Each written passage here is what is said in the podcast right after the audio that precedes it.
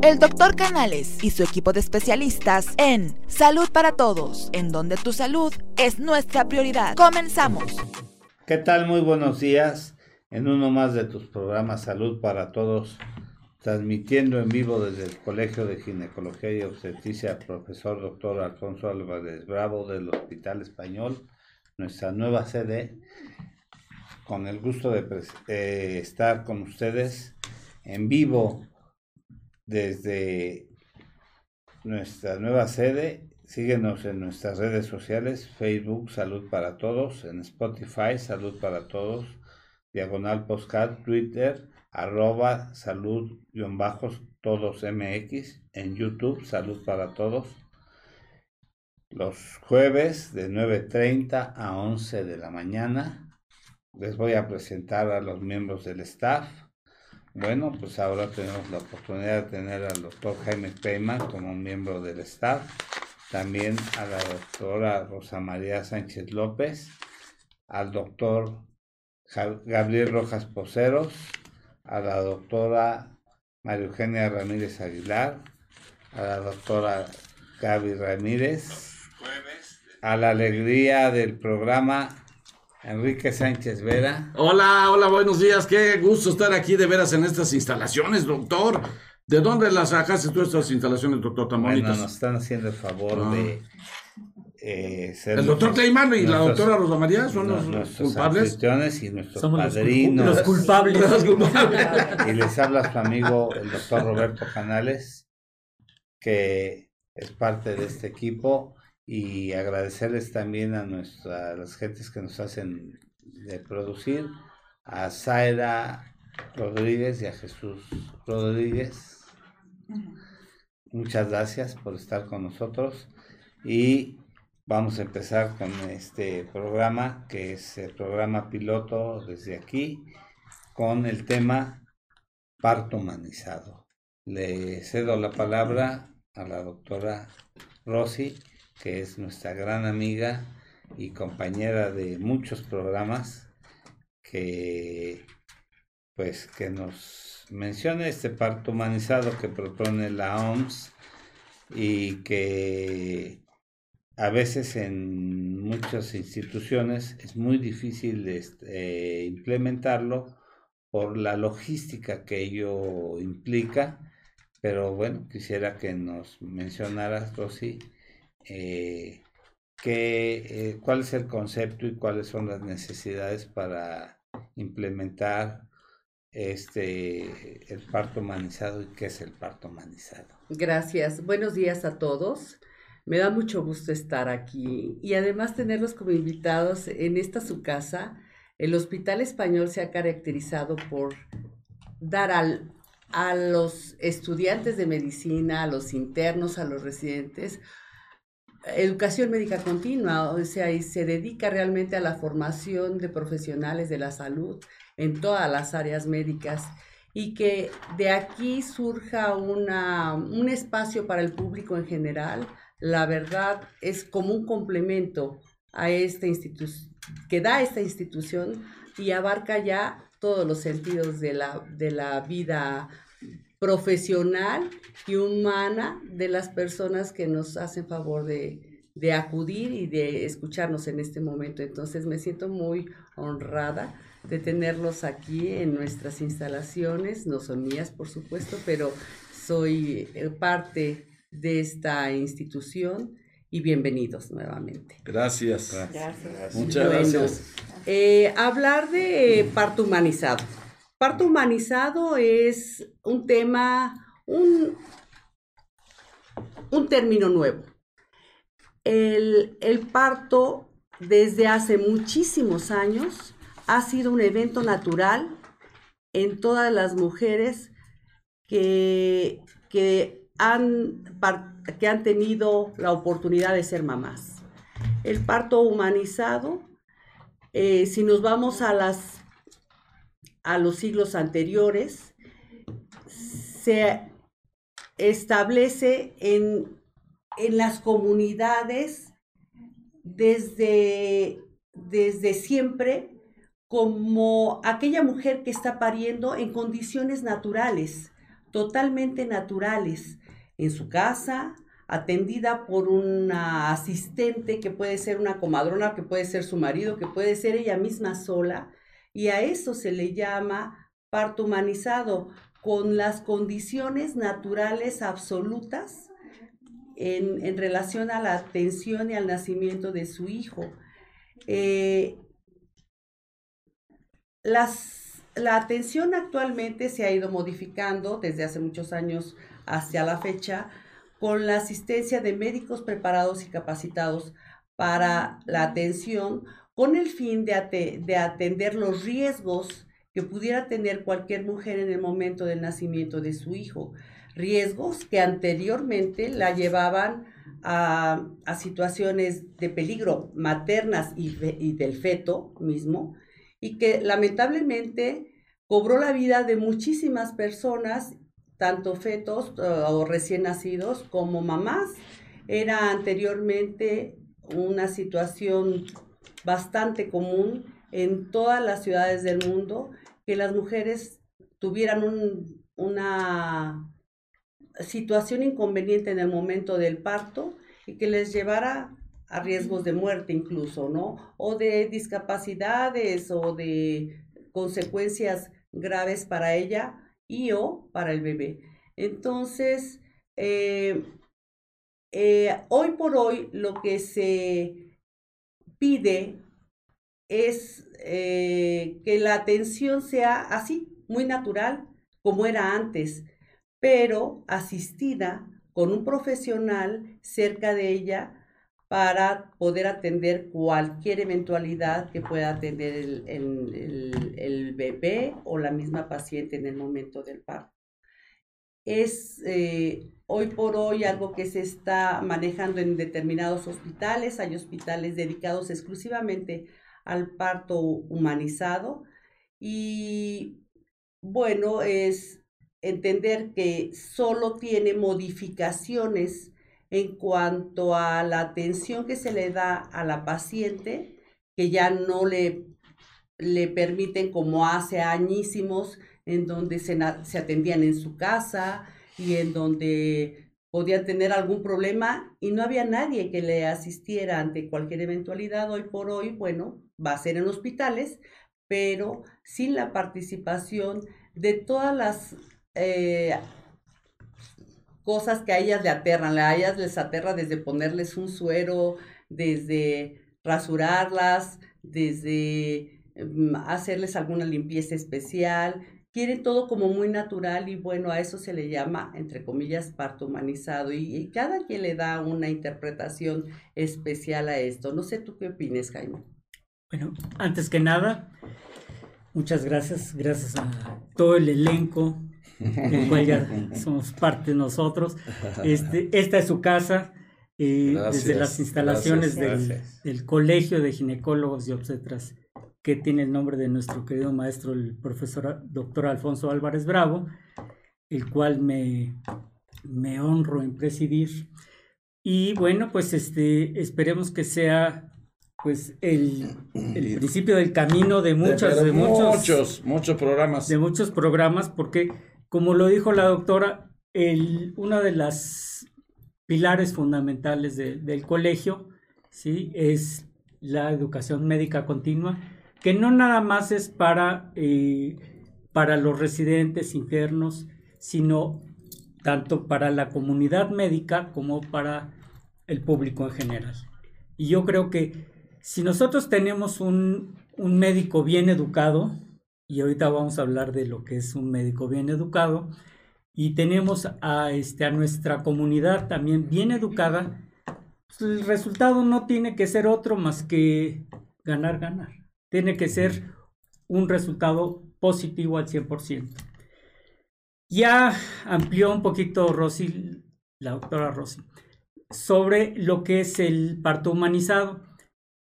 El parto humanizado, así viéndolo estrictamente hablando, tiene eh, muchas aristas y siempre es como una moneda. Yo este, cuando hablo de este, de este tema, siempre pongo en mi primera transparencia una moneda, una moneda que tiene dos caras. En este caso, pues tiene la cara del médico, la cara de las instituciones que proveen eh, todo lo que sea para, para que se lleve a, cabo el parto. Y por el otro lado, la mamá y el bebé que, que es a lo que nos tenemos que enfocar. Se ha desvirtuado desgraciadamente un poco eh, lo que es parto humanizado, o sea, eh, hay desde personas que, creen que parto humanizado es tener a su bebé eh, cerca de un río, con un, este, un laguito este, al fondo, con con pajaritos y con este con un venadito ahí pastando. Con, buena escenografía. Sí, el papá y hasta el perro y el perico están ahí atendiendo el parto de las... Y eso no es el parto humanizado. Sí. Eh, hoy en día, ¿qué, ¿qué, es lo que ha pasado durante años? Sí. Las mujeres han parido durante siglos. Y entonces, y, pero ¿qué, ¿qué cambios ha habido? Los cambios que hemos tenido es que sí se ha medicalizado el, parto, definitivamente.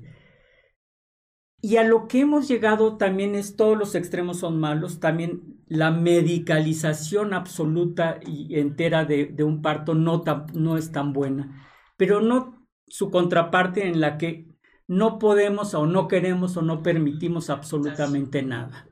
Y eso, eso también raya en que puede ser perjudicial para la paciente. Entonces tenemos que establecer y tenemos que llegar a un punto medio.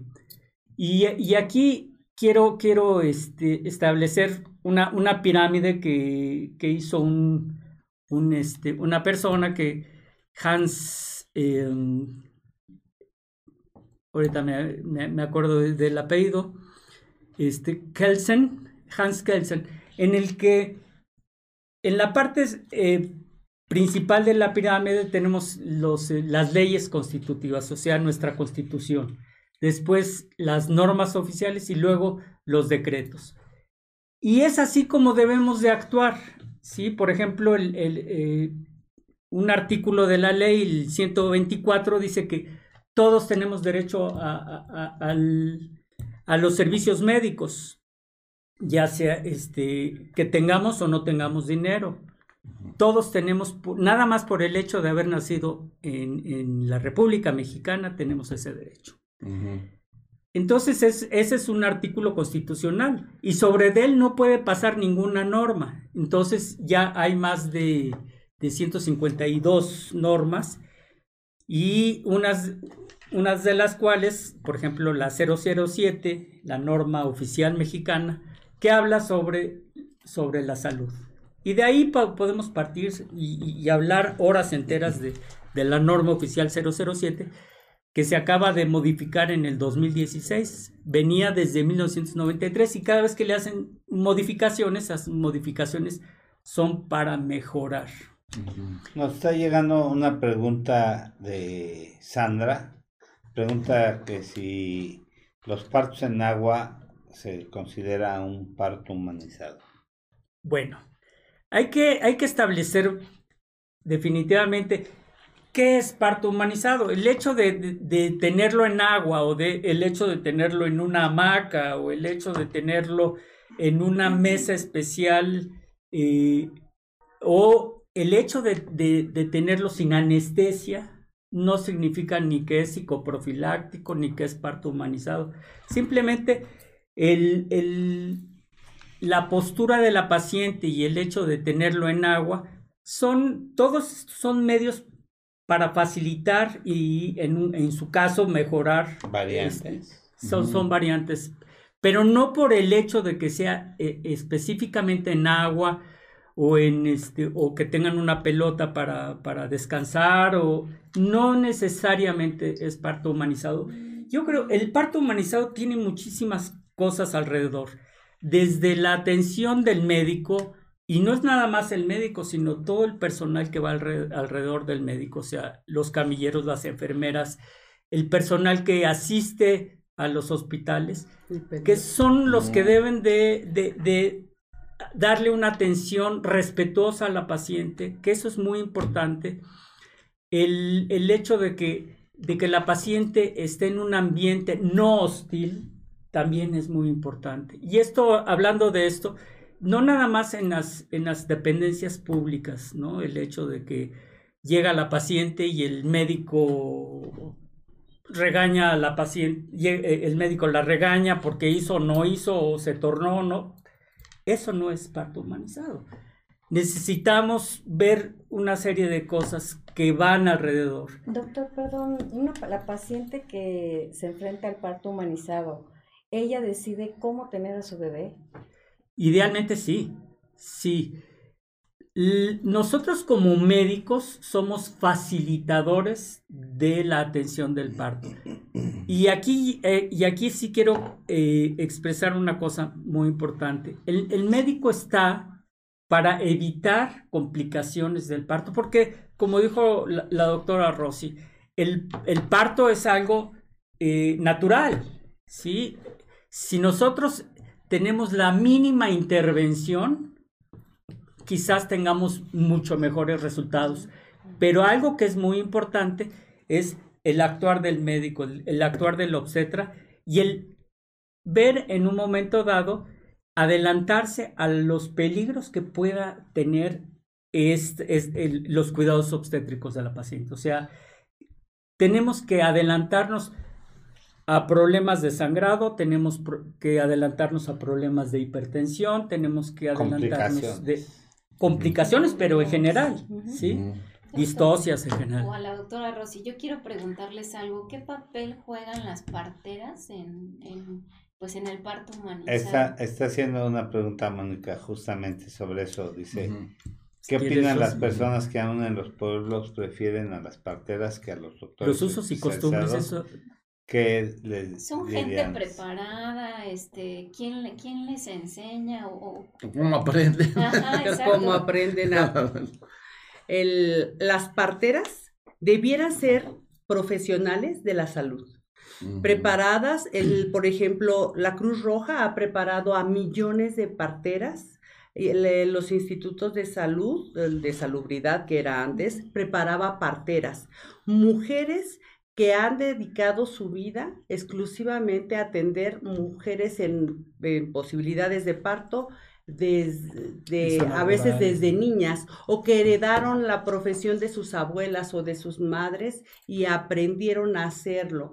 Es muy difícil que aún en los pueblos más recónditos, en las rancherías, exista alguien que no haya tenido la mínima preparación para atender un parto.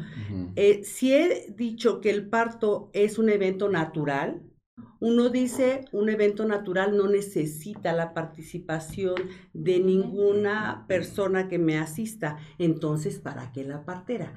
Eh, yo creo que el, eh, es un evento natural que requiere la asistencia por lo menos de una partera, que va a poder identificar si realmente se está dando un evento natural. La paciente como tal no tiene la capacidad ni el conocimiento de ver las condiciones en las que está pariendo, si se está dando un parto realmente normal, si está sufriendo su bebé, si se está atorando en el camino. Ella no lo puede reconocer. Pero una partera o un médico capacitado para ello, una enfermera capacitada para ello, sí lo va a poder identificar y va a poder decir, adelante, vas en tu parto natural sin, sin necesidad de más nada. Y así nacieron muchísimas personas en sus casas. En sus casas. Sin capacitación. Pero ahora, doctora, en la Secretaría de Salud, en la parte de interculturalidad, se están capacitando a, personas, enfermeras, médicos, para que vayan a las sierras, para que atiendan ese parto humanizado, inclusive así se llama la capacitación. Y este, quien quiera hacerlo lo puede pedir para, pero tiene que ser un especialista de la salud para que puedan asistir estos partos humanizados. Sí, por eso lo primero que dije, sí tiene que ser un profesional de la salud. O sea, no puede ser la vecina, no puede ser como dijeron el otro día el taxista. Ah, ya me volví. ya, atendí, dos partos en el ya Soy partero. Ya soy partero. No, no, ya soy partero. Tiene que saber, por lo menos, tomarle los signos vitales tanto a la mamá como al bebé. Ajá. El poder identificar que realmente no hay una hemorragia.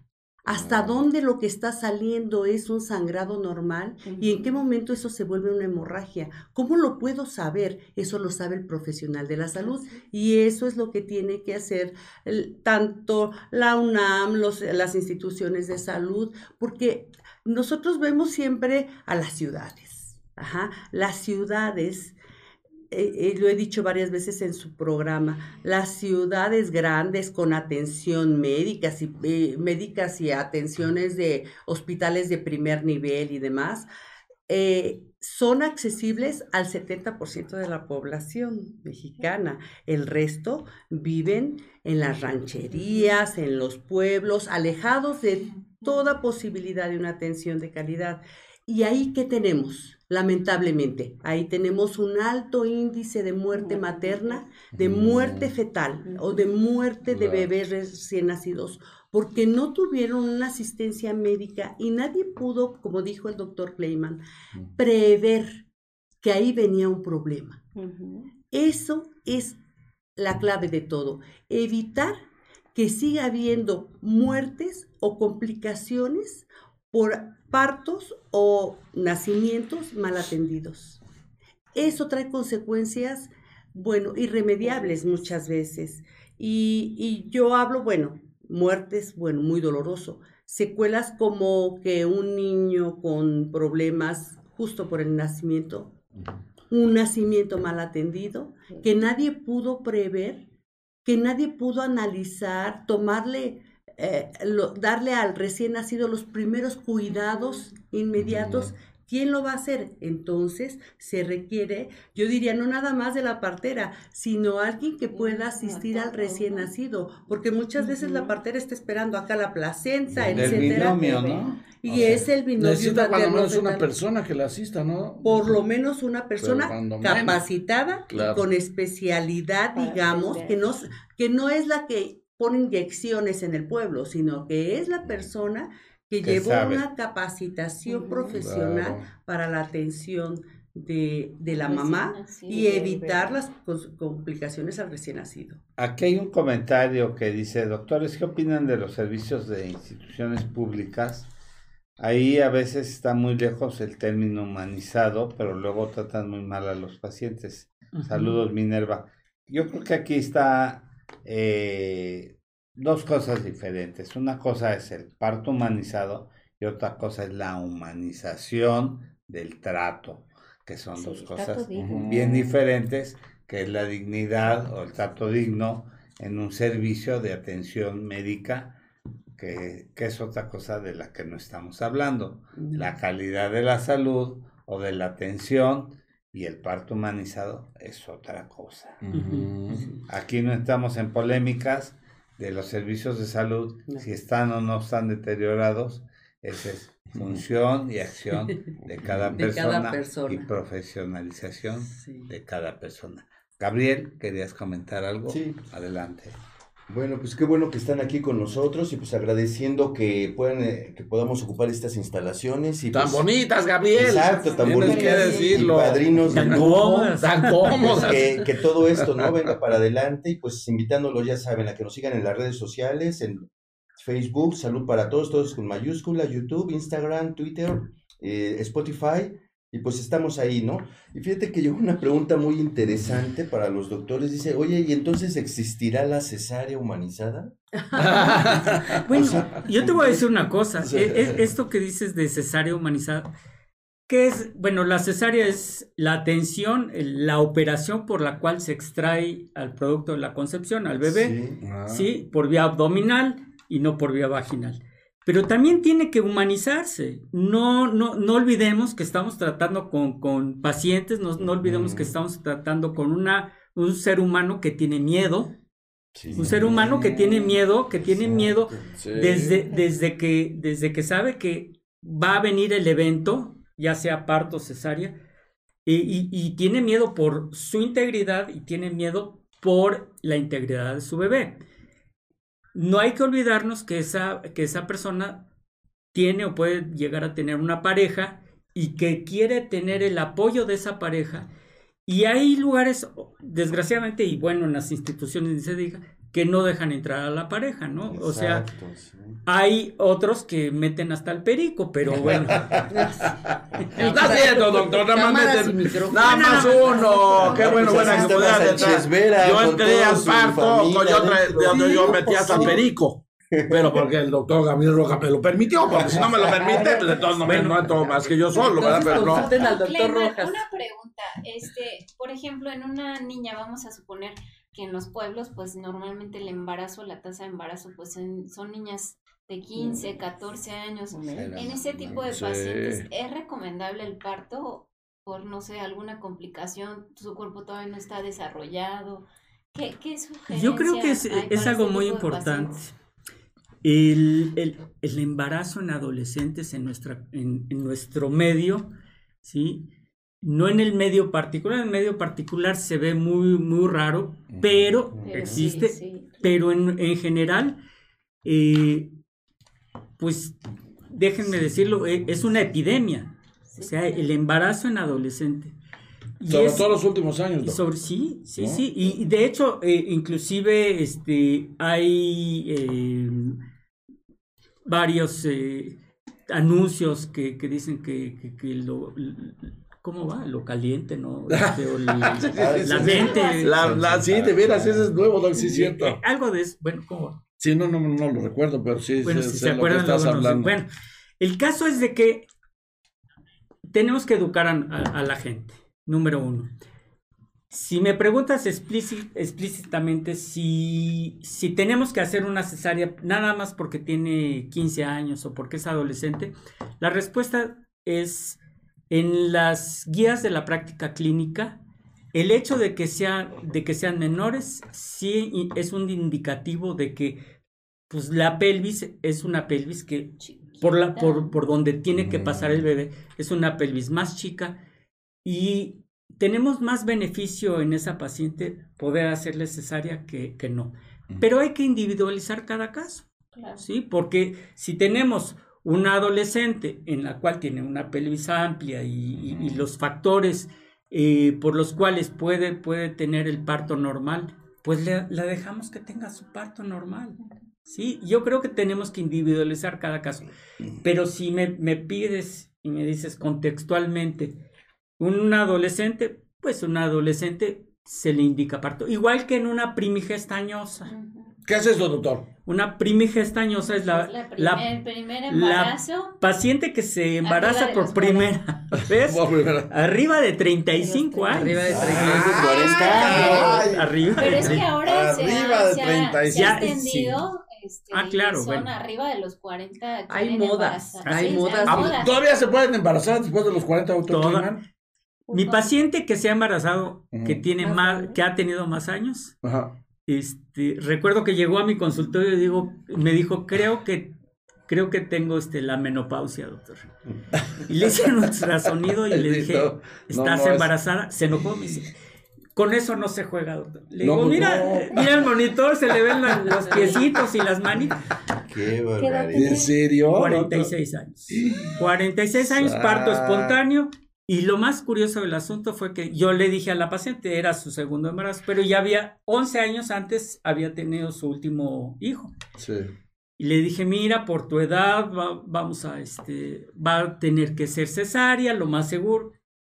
Llegó el día del parto, tuvo su trabajo de parto, le dije, es que estás avanzando, está avanzando la dilatación, mejor que una paciente de 30, de 30 años. Híjole. Y se echó un parto, bueno, tiene un fabuloso. Tiene una carretera de doble carril. De doble. sensacional. 46 años. 46 años. Ahí está. Acto seguido, pues la ligué por, porque me lo pidió la paciente. Claro. Y este, y pues le fue muy bien. Ahí está para que las mujeres que nos están escuchando, para que no pierdan la esperanza, Gabriel. Algunas ya llegan a los 36 y ya están espantadas. ese es motivo de otro programa. No, exacto, es motivo de otro programa, sí. sí, sí, Porque a esa edad, porque ya no se cuidaron. Porque a esa edad dicen, no, pues yo ya para qué me, cuido.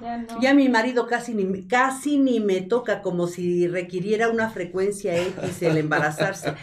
ya, yo ya tengo mis nietos. A mí sí me tocó la misma paciente, pero de 47, yo ya tengo mis nietos, ya, ya, ya viejo, hazte para allá, nosotros ya estamos viejos. Pero no, se cuidan, doctor. Pero no se cuidan, dejan de cuidarse y a mí me llegó la de 47 igual que la tuya, pero ella sí ya no lo quiso tener. Ah, Le dio mucho miedo poder tener un hijo enfermo. Ella, una persona, además de un nivel empresarial, etcétera, y me dijo, yo no lo voy a tener porque yo no quiero correr, riesgos con mi vida ni con la salud de mi hijo. Porque evidentemente, mientras más edad, más riesgos de salud tiene el bebé. Claro. Entonces, eh, mi paciente lo decidió, decidió el aborto. Pero actualmente ya hay eh, medios en los, por los cuales para saber si hay algún problema desde las inclusive desde temprana edad del embarazo antes de las 11 semanas 12 semanas ya podemos tener con cierta certeza este si el bebé tiene un problema de sus cromosomas. Dicho de otra forma si, si puede llegar a tener síndrome, eh, de Down labio leporino, cualquier otra cosa. No exactamente el labio leporino, que el labio leporino no es un, no es un problema de cromosomas, pero sí más que todo la edad.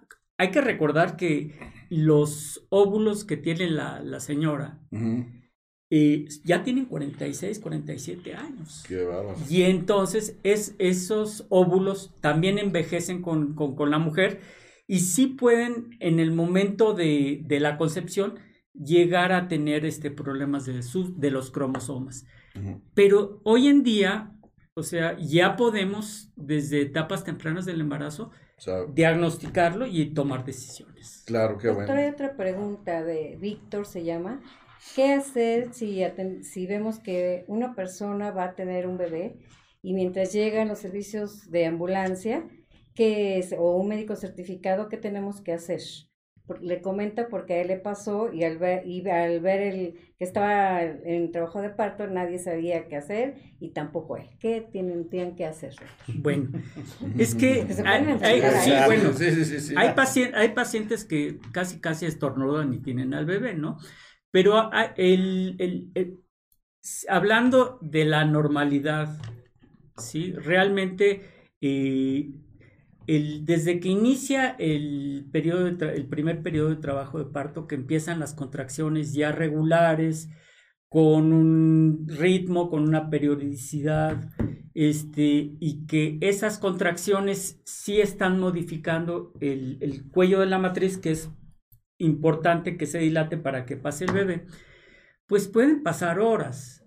Obviamente, eh, lo que se tiene que hacer en estos casos Número uno es tranquilizar a, la, persona. Y bueno, si se, si se va a dar el parto, como, como en las este, películas, ¿no? Eh, traer, eh, no sé para qué traen agua, caliente, ¿no? Sí. ¿Para, ¿Para qué, doctora? Usted sí sabe, doctora. Usted sí sabe. No, eh, el agua caliente la utiliza para lavar a la paciente. Ah, ah para, para lavar, ah, para lavarla, porque evidentemente pues en las comedias salen. El agua caliente, y las toallas, las toallas, la usan, eso sí hay que poner muchas toallas porque se rompe la fuente y sale un litro de agua que va a bañar bueno, nosotros cuántas veces no hemos salido bañaditos de líquido amniótico. Entonces, eh, pero la paciente en general, pues, eh, tiene, no está preparada, no viene limpia, no viene aseada y se, y se prefiere que la paciente esté limpia, no por ella, por el bebé que va a pasar por el área genital y que trate de, contaminarse lo menos posible. Eh, está por demás decir que muchas veces tenemos expulsión de pipí y popó durante el nacimiento. es un evento natural, pues están los órganos compartiendo el, momento del parto. Y si la paciente venía con un deseo además de hacer popó, pues ahí vamos a tener una contaminación. Todo eso es mantener el aseo. Claro. Lo, ideal es tener la vejiga y el recto vacío. Lo ideal. Eso sería lo Pero estamos hablando de las cosas ideales. Así muy, espontáneas, las cosas inesperadas. Por eso a las pacientes se les dice que lleguen en ayunas se les pide que lleguen en ayunas porque además, bueno, además ni les dan ganas de comer, ¿no? con el miedo que van, doctor, ya, con eso ya, pobrecita. Y con las contracciones, pues tampoco les dan ganas de comer. Pues, no como el criaturón que tuvo aquí en el hospital español, este, Sánchez Vera. Este, en este bello hospital, doctor, tienes que decir bello hospital, doctor, perdóname, ¿eh? porque yo ya lo constaté. Ya lo constaté, de veras, en serio.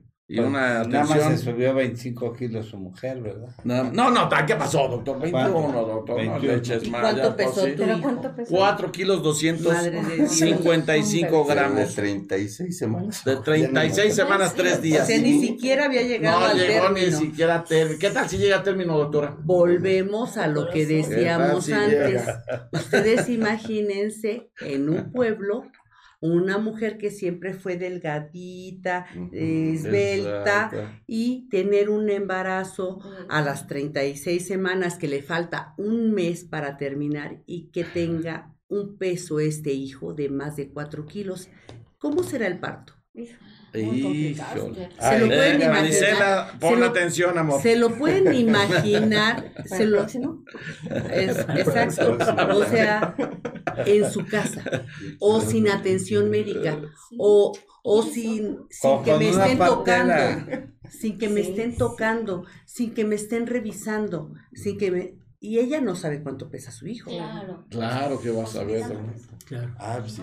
Si, o si viene, de cabeza. O si viene, o si viene, de, si viene pélvico. Si viene atravesado. de cabeza Si viene de hombros, si viene de cara. Hay muchas posiciones anormales y eso no lo sabe la paciente. Claro. Ella solo quiere tener un parto normal, así de película, ¿no? Ay, pujo, pujo, sudo, sudo, y sale, ay, qué bonito. Y el venadito pastando.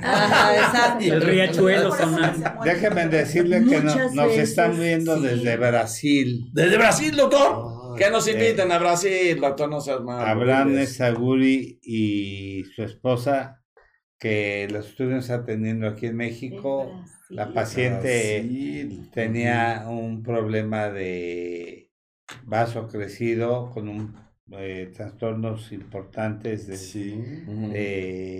plaquetas y tuvieron que emigrar a Brasil porque es brasileña y nos están viendo ahorita desde Brasil. Saludos. Saludos. saludos. Saludos allá a, hasta Brasil para que vean que nos internacionalizamos. Para que veas, doctor, hasta dónde llegamos. hemos llegado a París, doctor. Estados Unidos, y A París hemos llegado. Nos están viendo también ahorita desde el puerto de Acapulco. Ah, qué ah, rico, Que por cierto, que por cierto, va, va el anuncio. Va el anuncio. Venga, de una vez, de una vez. De tu ronco pecho. De mi ronco pecho. En septiembre, el 3, 4 y 5 de septiembre va a ser el primer congreso organizado por, por el Colegio de Ginecólogos de Obstetras, nosotros, este a cargo de su servidor, el doctor Peinberg, y la doctora Rosa María somos. Podríamos transmitir desde ahí. Podríamos transmitir sin pero, ningún problema desde pero, Acapulco. ¿Cuál es el problema? Tenemos varios, muchos, muchas y, este, podríamos transmitir todos los días que les parece. y lo no, importante, va a haber temas, temas excelentes. podríamos hacer el programa todos los días del Congreso. Lo vamos a hacer y lo más importante también es que vamos, vamos, las actividades sociales que corren a cargo de la doctora. Ajá, está extraordinario, ¿no? Van a ser, vamos, no, sí, tenemos que, tienen que escribir. Sí, por favor. Pues pertenecer al colegio y... y Pero pertenecer es una llamada telefónica, quiero pertenecer, soy médico, pueden ser médicos generales, pueden ser ginecobstetras, pueden ser de la región de de, Guerrero, y sus alrededores. Ya tenemos que ser. Uy, no, doctora, pues va a llenarse eso. Sí, sí, que sí. sí vamos a tener la participación de la industria farmacéutica. Ya tenemos que ser nosotros del colegio. De hecho, ya, ya tienen que empezar a estás oyendo, doctor, que nada más una simple llamada. ya Sánchez espera que ya casi es médico. Yo, también, también ya me van a aceptar, doctor, perdóname. Y, vamos a, tener que hacer el programa todos los días. Bueno, es importante que ya vayan haciendo sus maletas. Exactamente. Que vayan metiendo la taca, la y, que, y algo muy importante. El colegio este año cumple 50 años. Ah, eso es un aplauso. Entonces, ahora sí que a mí, como me tocó eh, ser presidente en, en, los, en el cincuentenario de colegio, ahora sí que me tocó bailar con, con esa danza. Yo no digo si es la más fea o la más bonita, pero me tocó con eso.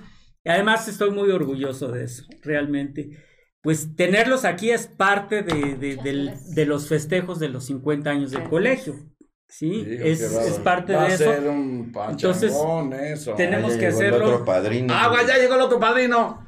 Eso. Ah.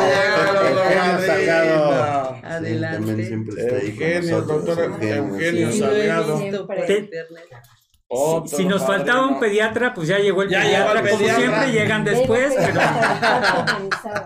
Pero llegó a tiempo todavía. Qué bueno, porque tenemos. Eugenio, bienvenido. Bienvenido. Sí, sí, sí, pues también, también. También para tocar el tema también es importante. sí, sí, sí. Sí, sobre todo los pediatras. Y hay, hay, hay una de las cosas, retomando ahora otra vez el tema de parto humanizado. Por ejemplo, el número de tactos que se le, se le realiza a la paciente. Nosotros tenemos que hacerle un tacto vaginal a la paciente y es importante explicarle a la paciente que el tacto que se le hace a la paciente es para ver cómo va dilatando ese cuello de la matriz. ¿sí? Si, e, si el cuello de la matriz va dilatando, nosotros tenemos gráficas o graficamos nosotros esa, esa eh, progresión de la dilatación, entonces podemos ver que vamos en tiempo y en forma. Si nosotros sabemos que esa progresión es muy diferente en cada persona, pero, o sea, no podemos tampoco irnos hacia el lado de hacerle un tacto vaginal cada 10 minutos y que todos los alumnos y, que ah, eh, eso, eso que dices Gaby es muy importante y es parte del parto humanizado. O sea a ver ponte un guante. y el que sigue. No 12 15 alumnos están aprende aprende. sin tomar en cuenta que es una es un ser humano la paciente y, que, y, que, la paciente pues también tiene eh, tiene eh, eh, sentimientos, la paciente se siente ultrajada. Se siente ultrajada. violada, pues, que no. sí, y, ¿no? Y usted déjese, pues, ¿cómo que usted déjese? Y, así, y así abrió usted las piernas, ¿no? Así. saludar a, así son, ¿verdad? a nuestro amigo Eugenio Salgado, pediatra neonatólogo, gran amigo de este programa y que recibió al hijo. Recibió a Emiliano, recibió a Emiliano, mi querido Eugenio. Criaturón. Criaturón. Él también fue testigo. Ya vamos a, transmitir desde aquí de estas instalaciones. Para que ya no vayas a faltar, aquí estás aquí a una cuadra, no me vengas porque vas a faltar, Eugenio. Recibe al bebé y viene para acá. Exactamente. Así es. no a una cuadra, aquí de No, dentro, dentro, no digo una cuadra nada más por decir. Porque está lejos. Bienvenido. Porque el hospital está grande. Sí, pues bienvenido Eugenio. Algo Gracias, qué bueno que están por acá. Algo que quieras decir porque tú eres padrino también del programa. Sí, pues Pero sí, ¿por qué estás moviendo? Ah, perdón, pues para que se oiga mejor. Él habla quedito. No, no, bien. Es que habla muy quedito. ya, Eugenio. No, nada, agradecerles. Nada más agradecerles. Qué bueno que están compartiendo con nosotros aquí. El hospital pues, es nuestra casa, nuestra escuela para los que nos formamos aquí. Y ahora están ustedes, pues le dan un plus más, le da más valor a esto. Me encanta idea que estén por acá, bienvenidos. Qué bueno. Gracias. sí, yo creo, si me permiten, que justamente los pediatras califican la, el actuar del parto. Ajá. El, ah. Ellos reciben la consecuencia de un buen actuar del obstetra, este, eh, o de la partera, o de la persona que asistió el parto, eh, en relación a las condiciones en las que viene el bebé. Realmente.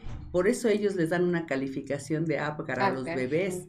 Porque, a ver, viene respirando bien, su latido cardíaco, su coloración, etcétera. Ellos hacen una evaluación de las condiciones en las que están haciendo. Pero las condiciones en las que están haciendo dependerán 100% de cómo evolucionó el trabajo de parto y su, y su final. Ajá, nació bien o tuvo traumatismo al nacer o tuvo alguna falta de oxigenación, que volvemos a lo que yo les decía. Es difícil que la misma paciente identifique si mi bebé la está pasando mal en mi parto, humanizado entre comillas, ¿no? Por eso sí requiere de una asistencia de un profesional. Y bueno, ahí tú Aquí hay un tema que es bien importante y es, hay que darle el valor a cada uno de parte del equipo, ¿no? Porque tenemos un personal médico, en este caso ginecología, que lleva nueve meses e incluso más, porque conoce a la paciente, lo que tú quieras. Y entonces lleva nueve meses haciendo su mejor trabajo para llegar a un buen final. Este buen final, a todos los médicos sabemos que de repente nos juega chueco. Y puede haber alguna cuestión que está fuera de las manos no que haya hecho un mal diagnóstico, eso hay que dejarlo claro, son cuestiones que se presentan de manera Así es la obstetricia, así, es, no tiene palabra, dicen por ahí. Entonces yo esto lo, quiero reafirmar, que esto es un equipo. El equipo no olviden que también está enfermería, el equipo no olvidemos que también está el anestesiólogo, que es el que nos tiene a nuestro paciente estable. Entonces, a nosotros como pediatras, ginecología nos invita a ser partícipes de este equipo de trabajo. Nosotros vamos se puede decir, atrás de ellos, ¿no? Entonces, ¿por qué es importante generar un buen vínculo de trabajo? Porque esto nos da, primero, seguridad, y segundo, a veces con que te volteen a ver, paren un poquito el ojo, cachas la jugada de que hay que empezar a correr, y entonces generas un ambiente no de tensión, que esto nos lleva a un menor porcentaje de algún eh, accidente o alguna cuestión. Y hay que recalcar que todo lo que se hace, como tú dices, en equipo, es para salvaguardar la integridad tanto de la mamá como del bebé. Claro. Esto es un, esto bien dices tú, es un equipo de trabajo para la familia. La familia estamos hablando, el papá que a veces entra y no sabe ni qué está haciendo y se puede hasta contaminar. La mamá que está en un nervio y se pierde, no oye, no entiende y se puede generar un malentendido. Y también nosotros, pues bueno, nos toca la parte, pues yo digo que más padre, ¿no? Que es el pequeño, que son sus primeros latidos de vida que eso es muy importante para el pronóstico a futuro. Pero recalco, es un equipo, es un equipo.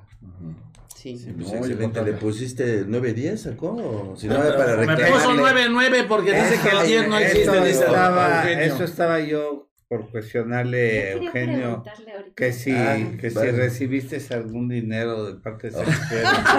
¿Por qué? Porque, porque le pusiste mucha calificación ahí. Pues porque es un chamacón.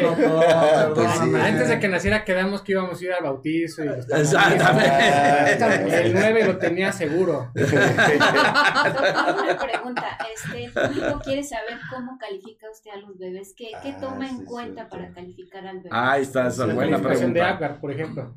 Sí, sí, no Punto explica, número, no saben ellos. Yo creo que esta es una pregunta que hace mucho la gente. Sí.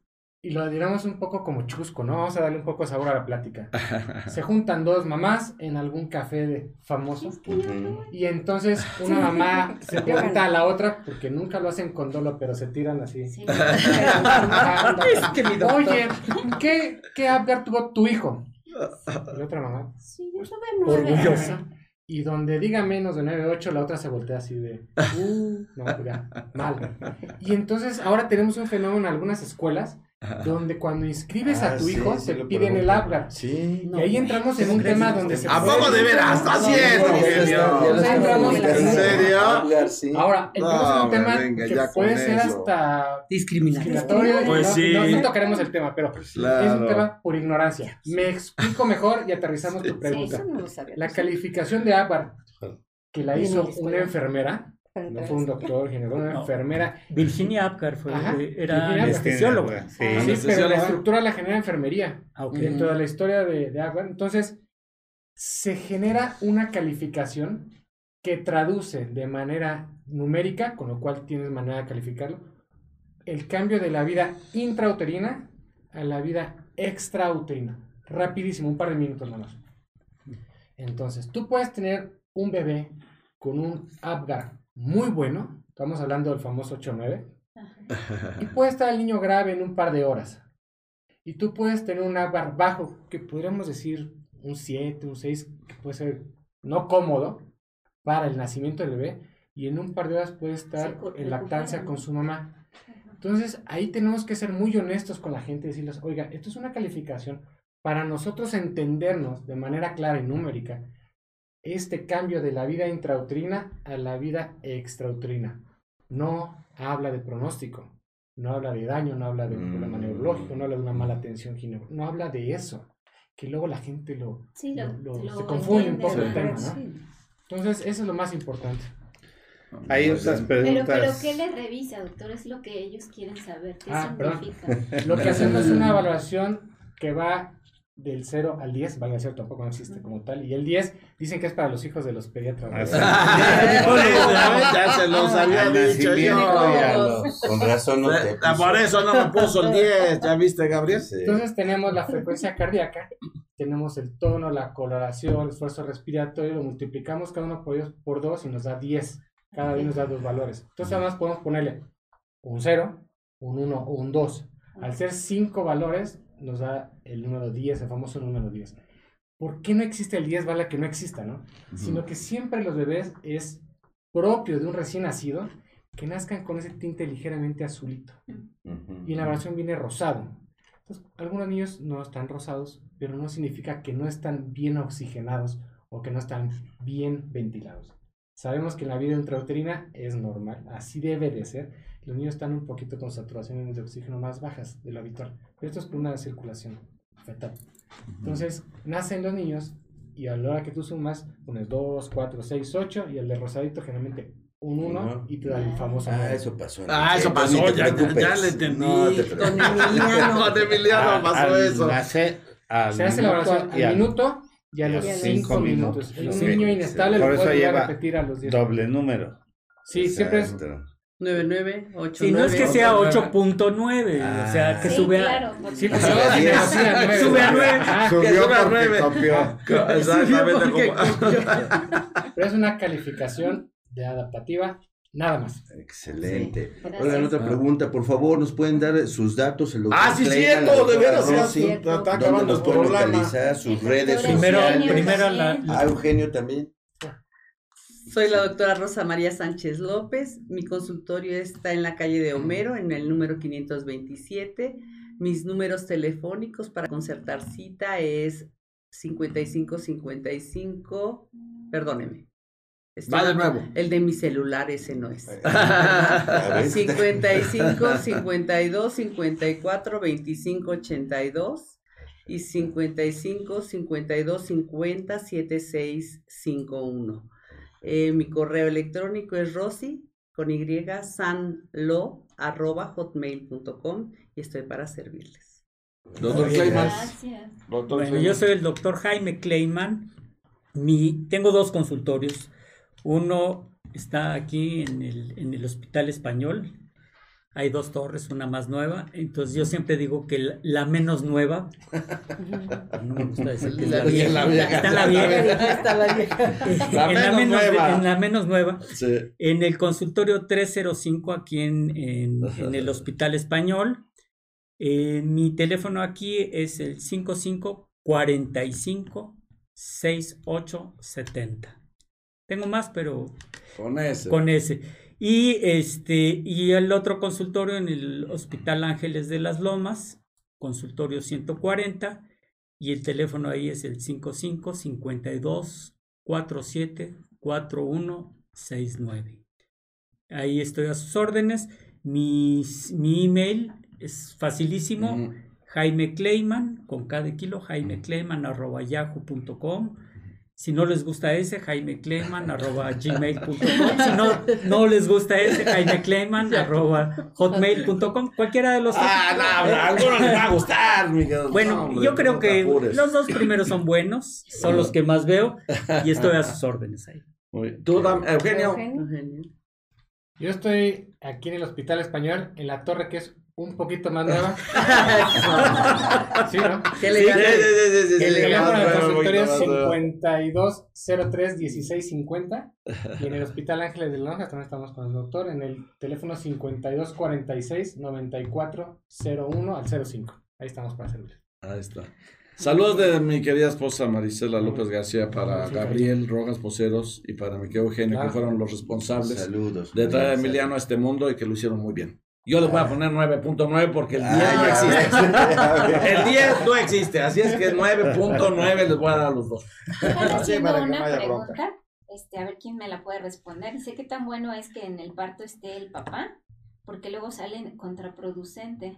Luego se enferma él y así el paciente se angustia más. Se desmaya. desde Twitter. No, pero sabes que pobrecito, no tiene carácter. A mí me gusta, a, mí, a mí, me gusta que esté, que esté el papá. Bueno, me, gusta porque además bueno, pues este, es, tiene cierta responsabilidad en este evento, ¿no?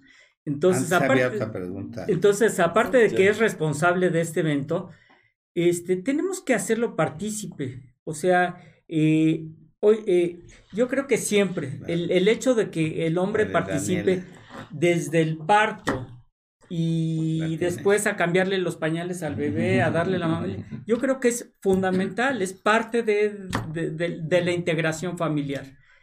Y que se enfermen y que se les pase, bueno, pues hemos visto de todo, ¿no? Yo, yo he visto esposos de pacientes que de repente, como que me siento ya no dicen mal porque ya están en el piso. Sí, ya, ya. Sí, sí, ha pasado. Sí, ha pasado, de verdad, en el menor de los casos. Ah, en el menor de los casos. Porque no puede, no todos. No, casi todos ¿Para qué se meten entonces, doctora? Si no, no en el menor de los casos. No, no muchos, pero sí.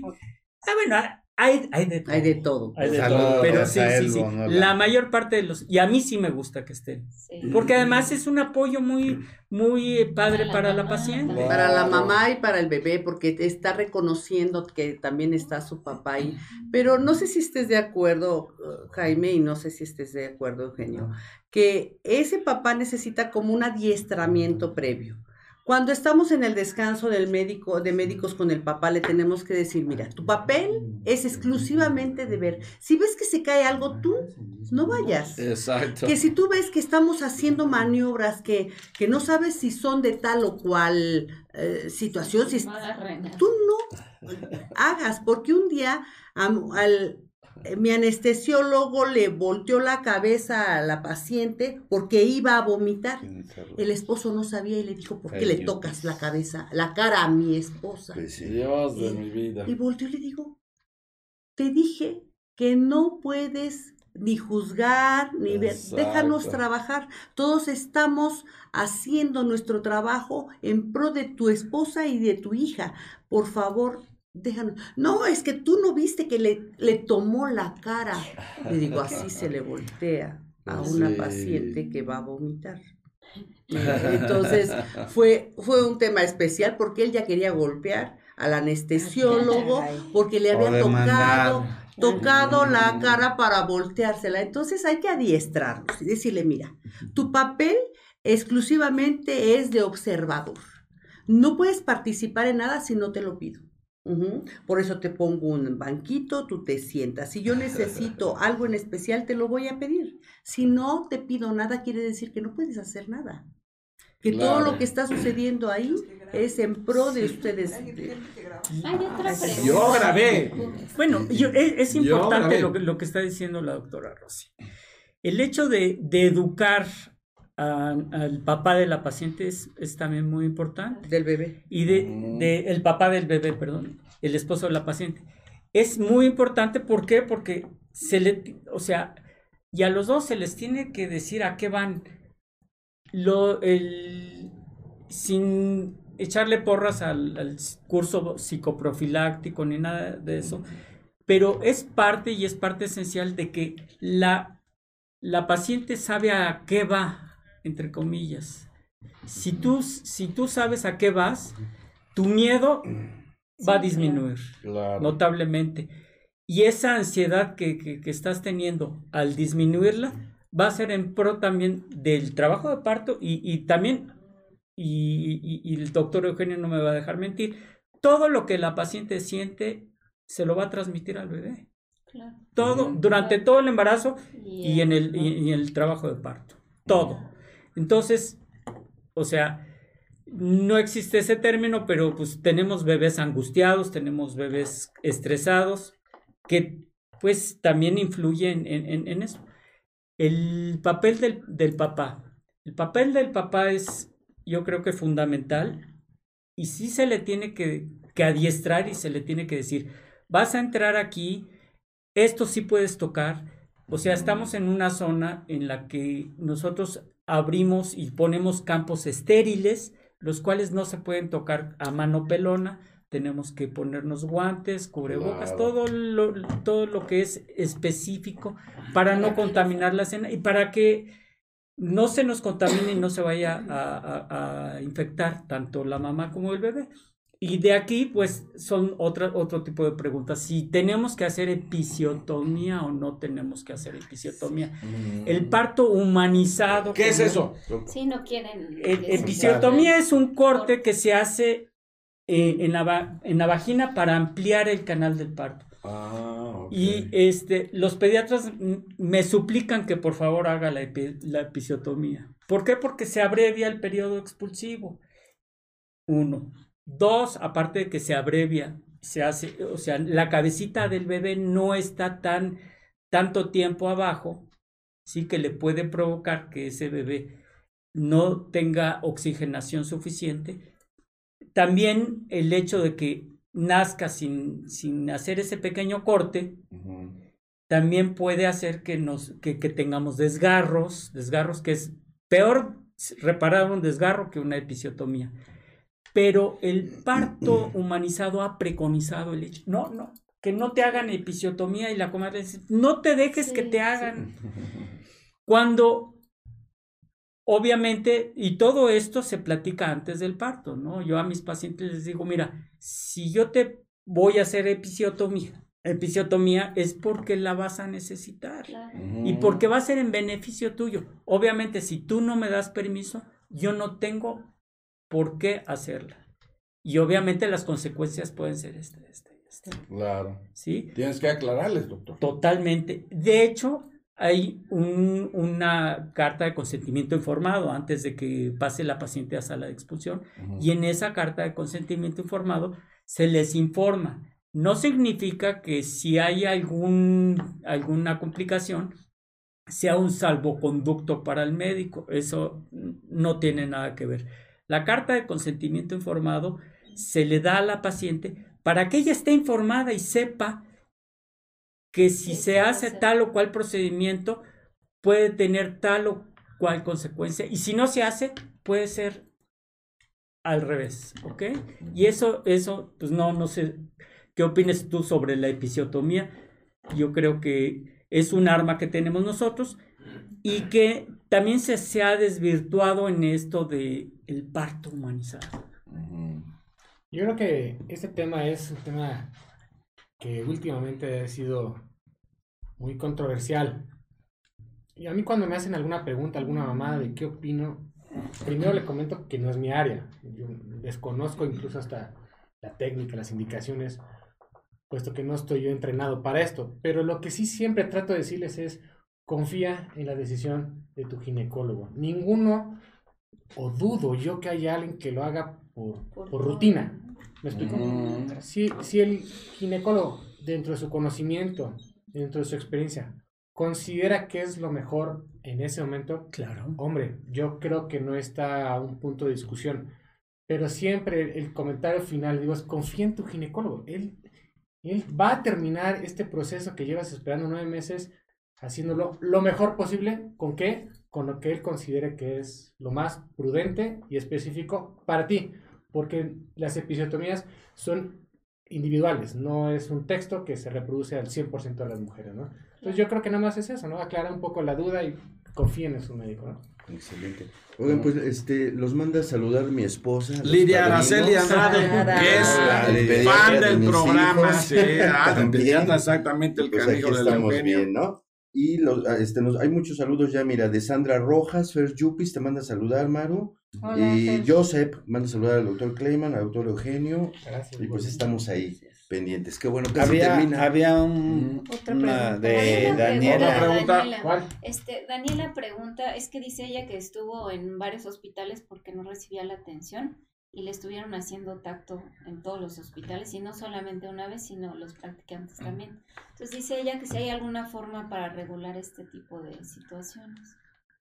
No, lamentablemente no. Este, hemos querido a través de la Secretaría de Salud eh, personalizar el, o, o, sacar el área de obstetricia de todas las demás especialidades, porque si él va el bebé a que le revisen la garganta 10 estudiantes de medicina, pues no creo que haya tanto problema que abra la boca y enseñe la amígdala. Ajá.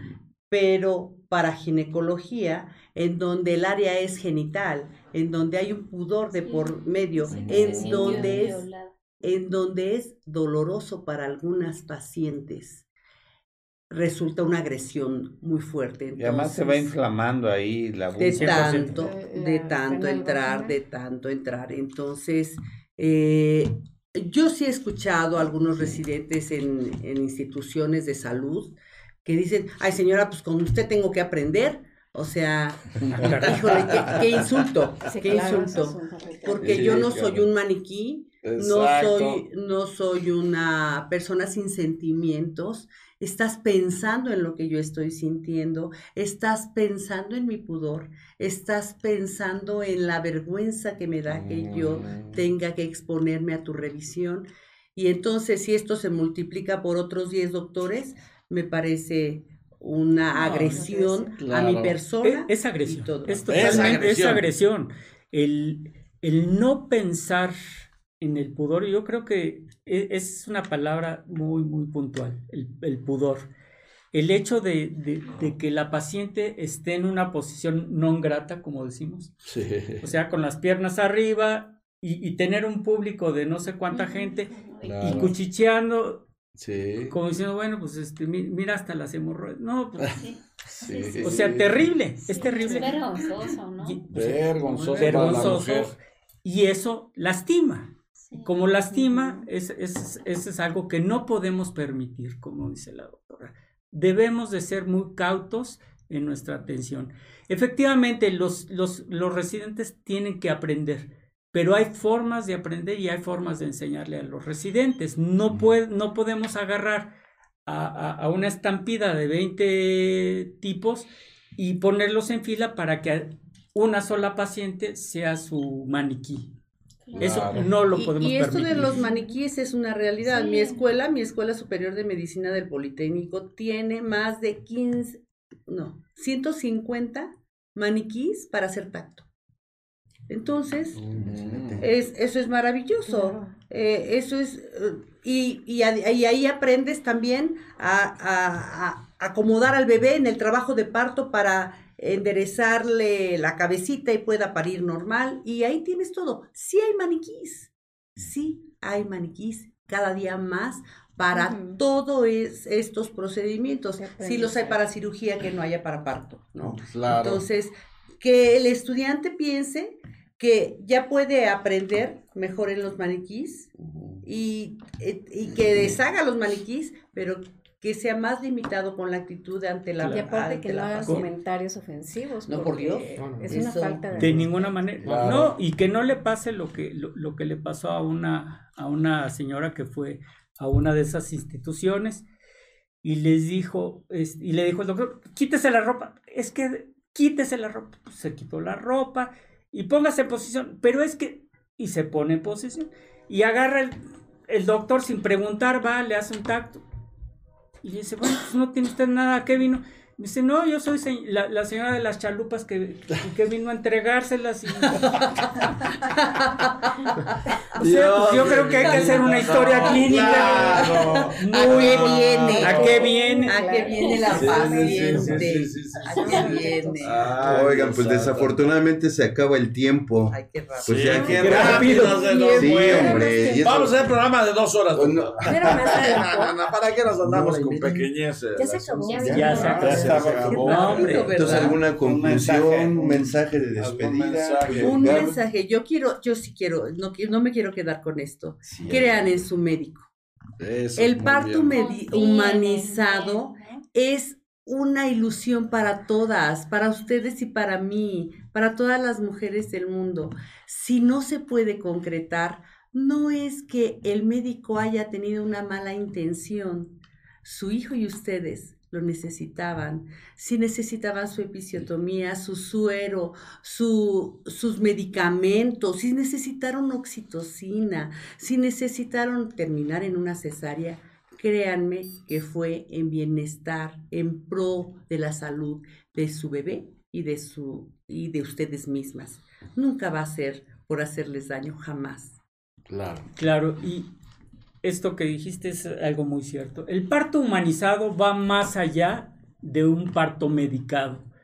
No están peleadas las dos cosas. O sea, nosotros podemos hacer y tener un parto humanizado y a la vez medicado. Somos médicos y sabemos y debemos de, de saber hasta dónde debemos de llegar.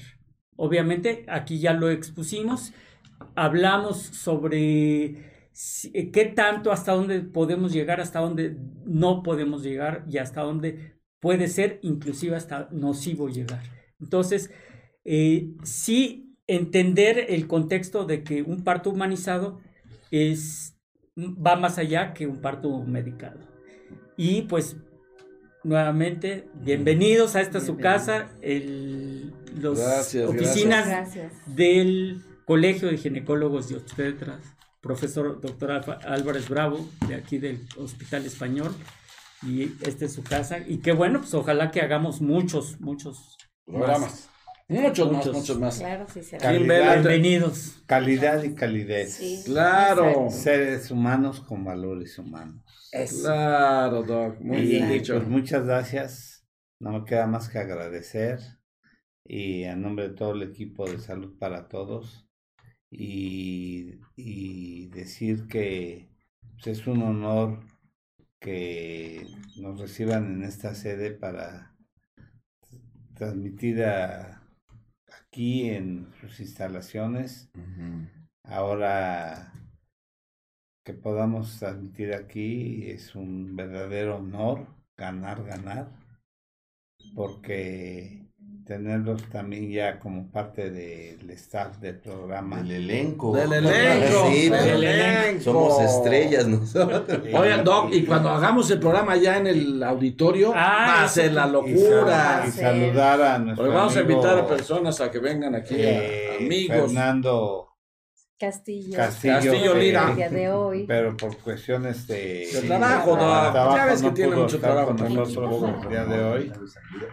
Este, verdaderamente es un placer estar con ustedes aquí y desde aquí, desde el Colegio de Ginecología y Obstetricia, profesor doctor Alfonso Álvarez Bravo del Hospital Español y declarar que el programa no tiene ningún fin de lucro, solamente eh, es un fin académico, informativo, educativo y cultural. Y con, con excelentes médicos, tienes que decirlo, doctor.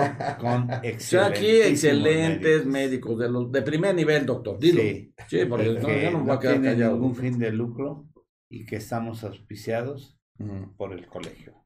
Sí, claro. De Y que son nuestras estaciones de primer nivel, doctor. Estamos sorprendidos. Vamos ¿No? al cierre, doctor. Eh, Sí. doctor. Gracias. Ay, vaya, hasta aquí una vez ya, ya, te por fin que se me Se reconoció. Pensé que nunca se me iba a Ya se reconocer. Entonces. Ya me titulé, hoy me titulé. Yo creo y darle muchas gra- gracias a toda la gente que nos ha visto, todos nuestros seguidores, doctor, hoy. Kim Vela, que por cierto le mando un fuerte abrazo a mi querida Kim. Este, que nos ve, y, este, y a todos, a todos los demás, Marisela Valerio, bueno, tantos. Ricardo Aspeita te manda muchos saludos, le manda saludos al doctor Kleiman también, al doctor Salgado y al doctor Samaría, a todo mundo, a todos, a todos. Ya los del equipo, pues ya los conozco, ya están muy vistos, doctor Lamas, doctora Maru Ramírez, la doctora Gaby Ramírez, el doctor Gabriel Rojas Bocero, ya todo el mundo lo conoce. Ni que Eugenio Salgado, que también y a todos ellos, pues a todos, a todos ustedes, sobre todo los que nos ven y nos escuchan siempre, aquí vamos a estar en unas instalaciones, la verdad, de primer nivel y con una amistad uh, enorme que tenemos de parte del doctor Clayman, doctora Hay que hacer un mole, ¿no? Hay que hacer algo. Oye, doctor, para la próxima debemos de traer algo de comer. Perdóname, doctor, porque pues ya se hambre ahorita, entonces está mínimo, la mínimo, mínimo, la chalupa. La señora de la chalupa, la señora de las chalupas. Unas chalupitas, algo. Entonces ya les damos las gracias, amigos, salud para todos los jueves a las nueve y media de la mañana tienen ah, una cita aquí en el Hospital Español para que nos vean y van a ver qué bonitos programas vamos a hacer desde, como los que hemos hecho siempre, porque no, no hay otra cosa. Así es que les agradecemos a todos y gracias a mi querida Sai y a mi querido Jesús que están en la producción, que sin ellos no seríamos nada. Así es que gracias, gracias. Y, y, exactamente todas las redes sociales nos pueden ver, que ya el Gabriel se la sabe de memoria. A ver, repítelas, Gabriel. Salud para todos, todo con mayúscula, Spotify, Instagram, YouTube, Twitter. Ahí estamos, en todos esos sitios.